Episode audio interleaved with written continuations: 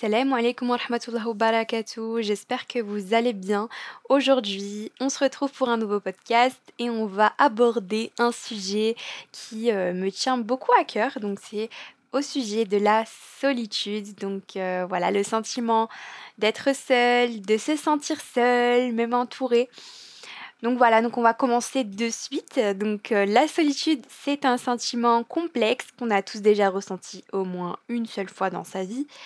Donc voilà, vous pouvez choisir de vous isoler de façon délibérée, de prendre du temps pour vous-même, de méditer, de vous recentrer, ou vous pouvez aussi la subir. Donc voilà, vous sentir seul au milieu de la foule, euh, malgré les interactions, malgré euh, que vous soyez entouré.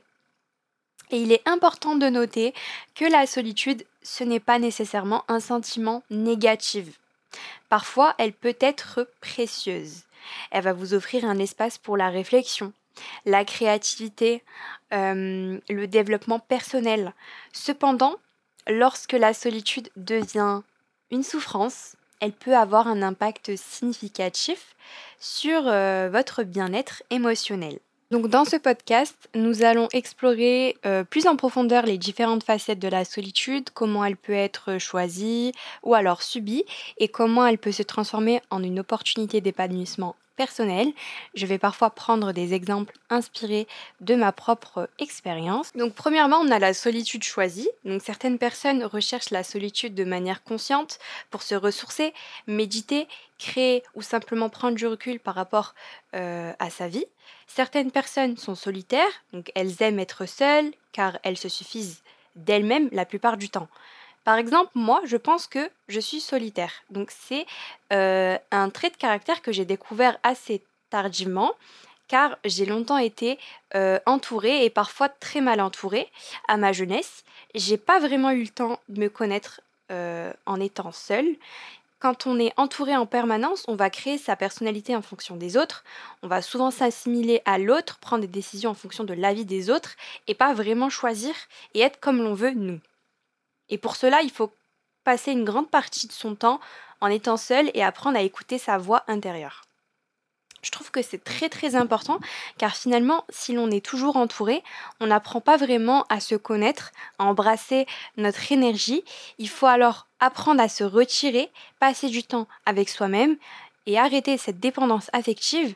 Ici, on peut parler d'amour et d'amitié, de famille également, ça marche pour tout type de relation. Et le jour où ces personnes seront absentes, ça peut être très très destructeur pour vous. Et c'est là qu'on parle du coup de solitude subie. La solitude subie, qu'est-ce que c'est? C'est lorsqu'on se sent seul à cause de circonstances extérieures que l'on ne peut pas Donc ça peut être la perte d'un être cher, la rupture d'une relation amoureuse, etc. Et lorsque tu vas subir cette solitude, cela peut provenir de plusieurs facteurs. Donc dans un premier temps, euh, c'est le manque euh, d'amour propre ou le manque d'estime, donc lorsque l'on ne s'aime pas suffisamment. Ensuite, ça va être le manque de temps pour soi-même. Donc, par exemple, on va passer du temps à travailler, à sortir, à passer du temps avec ses amis, sa famille, et finalement, sans jamais vraiment passer un, seul moment avec soi-même, que ce soit pour lire, pour écrire, euh, etc.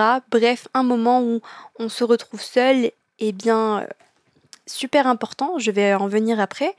Euh, prendre du temps pour soi, c'est euh, absolument pas regarder pendant des heures une série Netflix ou bien euh, devant la télévision ou, alors encore pire sur TikTok. Ensuite, on en vient à la troisième cause qui est le divertissement permanent. Donc de nos jours, on est constamment exposé aux écrans et aux divertissements, que ce soit sur TikTok, Netflix, les jeux vidéo, etc. Ça ne te permettra pas en fait d'apprendre à te connaître en profondeur. Ça va nous faire énormément perdre de temps, ça va limiter les interactions sociales et les interactions avec toi-même, qui restent quand même essentielles. On est tous humains, attention, on ne peut pas vivre seul, c'est impossible. Mais on peut néanmoins contrôler la jauge de sociabilité de notre vie. Par exemple, moi, ce que je vais faire quand je vais avoir du temps libre et quand je vais être seule, c'est euh, d'essayer de peindre, de lire, euh, d'écrire, de faire du journaling, euh, d'écrire ce que je ressens, euh, de, faire des checklists, vraiment, de gagner en productivité, de prendre en compétence, d'apprendre en compétence aussi, et vraiment faire en sorte que ce temps-là soit vraiment productif pour moi-même. Ensuite, on va avoir ce qu'on appelle une déconnexion émotionnelle. Donc, c'est le sentiment de ne pas être compris ou de ne pas avoir de relation dite euh, significative. Et cela peut en découler d'une déconnexion émotionnelle avec les autres et ce qui peut mener à un sentiment de solitude. Moi, j'ai souvent eu cette, cette impression, ce sentiment d'être complètement déconnecté des autres, euh, car euh, souvent ils ne partageaient pas la même pensée que moi, euh, ils ne partageaient ni mes valeurs, ni mes principes, ni ma vision, ma perception de la vie. de ce fait, je me braquais vraiment souvent et je me sentais souvent seule. En fin de compte, pour ne plus ressentir la solitude comme une épreuve, il faut plutôt l'apprécier. Du moins apprendre à l'apprécier. La solitude, ce n'est pas une punition, c'est plutôt une amie tranquille qui te donne le calme nécessaire pour explorer qui tu es vraiment. C'est dans ce silence que tu découvriras ta véritable essence, ton véritable toi, où tes pensées prennent forme et où tes émotions prennent vie. Aimer la solitude, c'est te donner le cadeau précieux du temps pour toi-même. C'est dans ces moments calmes que tu créeras des liens invisibles avec la personne que tu es vraiment. La solitude devient comme un miroir qui te montre la vraie image de toi-même. Dans la foi musulmane, la solitude a une signification particulière. Elle va t'offrir un espace pour la prière, la méditation sur le Coran et la recherche d'une connexion beaucoup plus profonde avec Allah. C'est un moment sacré où tu peux te recueillir, te repentir et renforcer ton lien spirituel. La solitude finalement devient un moyen de purification, un moment pour te réaligner avec tes valeurs et renforcer ta confiance en Allah. Le prophète Mohammed lui-même a recherché la solitude pour méditer avant de recevoir la première révélation divine. Subhanallah. Alors, chère auditrice, que la solitude ne soit plus une crainte, mais plutôt une opportunité.